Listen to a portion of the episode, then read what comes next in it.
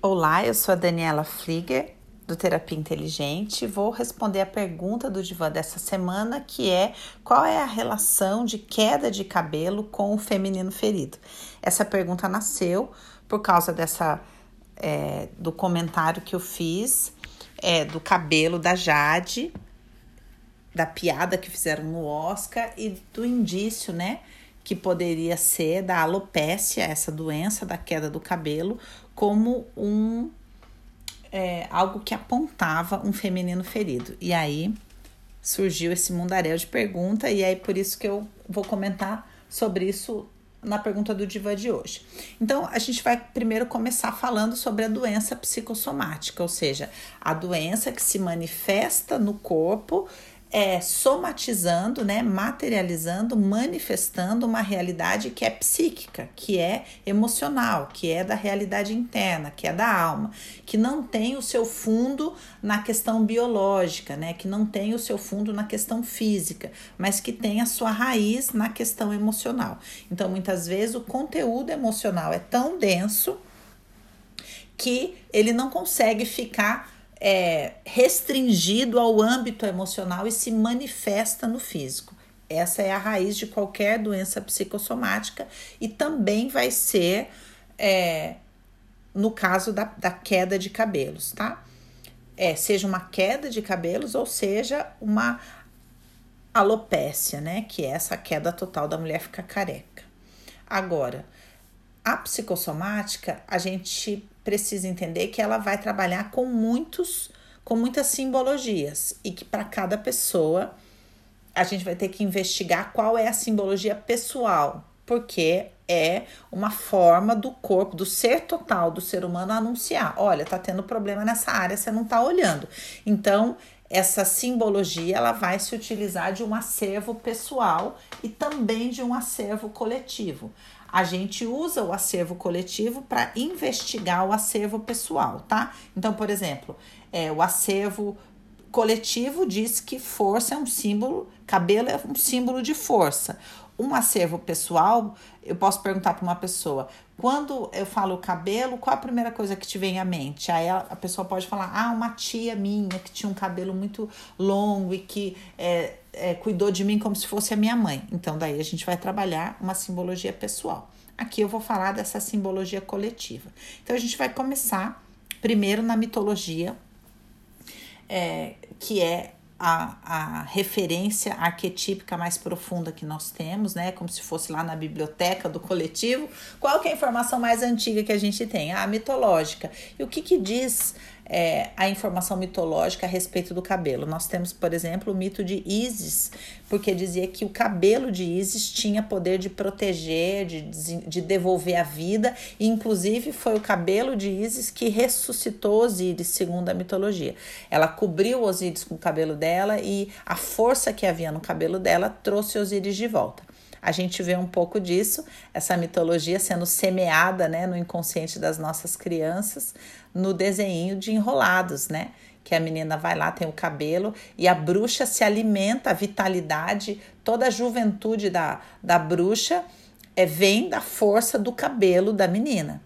E quando o mocinho lá se machuca, ela enrola a mão dele com o cabelo e aí o corte nele é restaurado. Da onde vem essa informação? De Isis, tá? Então aí vem essa informação de que os cabelos, eles carregam uma força e um poder espiritual, porque tem poder de cura, tem poder de restauração, tem poder de trazer a vida, como uma continuação do DNA, também num, num sentido é, mais de proteção. Quantos costumes antigos haviam da pessoa cortar o cabelo e recolher todo o cabelo e levar embora, porque tinha medo que alguém pegasse o cabelo para fazer algum tipo de feitiçaria contra a pessoa. Por quê? Porque o cabelo carrega o DNA da pessoa, tem todas as informações da pessoa e também fala do poder pessoal. Muitas religiões na Índia, é, no judaísmo, é, no cristianismo antigo, tratavam as, o cabelo como uma extensão da sexualidade. Então, cabelos soltos simbolizava disponibilidade sexual. Por isso, por exemplo, a Bíblia diz que as mulheres nos cultos deveriam cobrir os seus cabelos, porque o cabelo tinha essa, essa conotação de sensualidade, de sexualidade. No judaísmo, as mulheres casadas cobrem o cabelo, porque ver uma mulher casada com cabelo solto é como se pudesse vê-la nua. Então existe esse esse hábito. Na Índia, por exemplo, as mulheres casadas que ficam viúvas tinham o hábito de raspar a cabeça, condenando, né, a sua sensualidade. No budismo, as mulheres fazem o voto de raspar o cabelo igual o homem como uma negação da própria sexualidade. As freiras, por exemplo, são convidadas a cobrir os cabelos. Por quê? Porque o cabelo tem uma conexão da sensualidade e da sexualidade. Modernizando um pouco as informações, o cabelo vai falar na psicossomática de estresse, de um excesso. Imagina que aonde eu faço mais atividade é onde há uma condensação de energia maior. Então, se eu sou muito mental, muito intelectual, se eu é, tem muita energia na minha cabeça, a tendência é eu somatizar com dores de cabeça, com queda de cabelo, com é, enxaqueca, é, excesso de tensão. E esse excesso de tensão também atrapalha um pouco a circulação sanguínea, que também vai refletir no cabelo. Então, é, existe uma leitura que aponta para um excesso de intelectualidade, uma negação do sentir, uma necessidade muito forte de controle, de dar conta de muitos papéis que vai somatizar na relação com o cabelo, tá?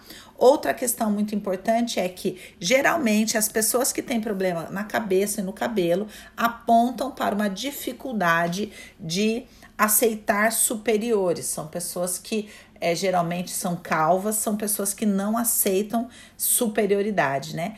Um exemplo disso, quando o judeu, por exemplo, usa chapéu ou usa o kippah, ele está fa fazendo referência a que a cabeça dele está coberta. A mesma coisa os militares dizendo o quê? Há alguém sobre a minha cabeça. Eu estou debaixo de uma hierarquia. Por isso a minha cabeça é coberta. Quando vem a calvície, é uma denúncia de não há ninguém sobre a minha cabeça. Eu não me submeto a ninguém. Não há nenhuma autoridade sobre a minha cabeça, tá? Quando a gente vai pesquisar relacionado ao feminino, agora vindo mais para a questão da mulher, do sentir profundo, geralmente a gente vai encontrar um histórico de pai ausente, de é, mulheres que é, destituem os homens da família, da autoridade. Então, às vezes pode ser casada, pode ter marido, pode ter filho, mas ela destitui o marido de autoridade, nada do que ele faz está certo, ela não aprova nada, quem manda é ela. É, a gente vai ver também é, uma, um, uma identificação muito grande com uma atuação masculina que, é, que rouba a força dessa dessa força feminina, do primitivo, né? Simbolizada nos cabelos. Também existe uma simbologia dos cabelos, de que os cabelos são antenas espirituais, por isso, por isso as bruxas, as feiticeiras têm cabelos compridos, porque têm antenas muito longas e dependem dessa antena para perceber é, a realidade energética e espiritual ao redor delas, tanto que muitas vezes falam, nossa, arrepiou até minha nuca, porque é, eu percebi pelo cabelo, né? A, uma percepção extrasensorial, tá? Então também se, é, tem essa ideia de o cabelo estar tá associado a uma intuição, né? Sansão, por exemplo, perdeu todo o seu poder espiritual quando for, foi cortado o seu cabelo. Então, se você olhar antigamente, todo mundo tinha os cabelos compridos, homens e mulheres, como um símbolo de força, como um símbolo de, desse primitivo, dessa sexualidade livre. É, uma mulher tende a, quando quer seduzir, ficar mexendo no cabelo, ficar jogando o cabelo, né? É, coloca um cabelo que não é seu para tentar mostrar uma força, uma sensualidade, é, um, uma habilidade de envolvimento, né? De extensão de quem é. Então, quanto maior meu cabelo, mais estendidos estão as minhas habilidades de vinculação. Da mesma maneira que o cabelo tá caindo, eu estou sem força, eu estou é, com a minha sexualidade sem força, com essa vivacidade primitiva sem força, com excesso de tensão, com dificuldade é, de descansar, de relaxar.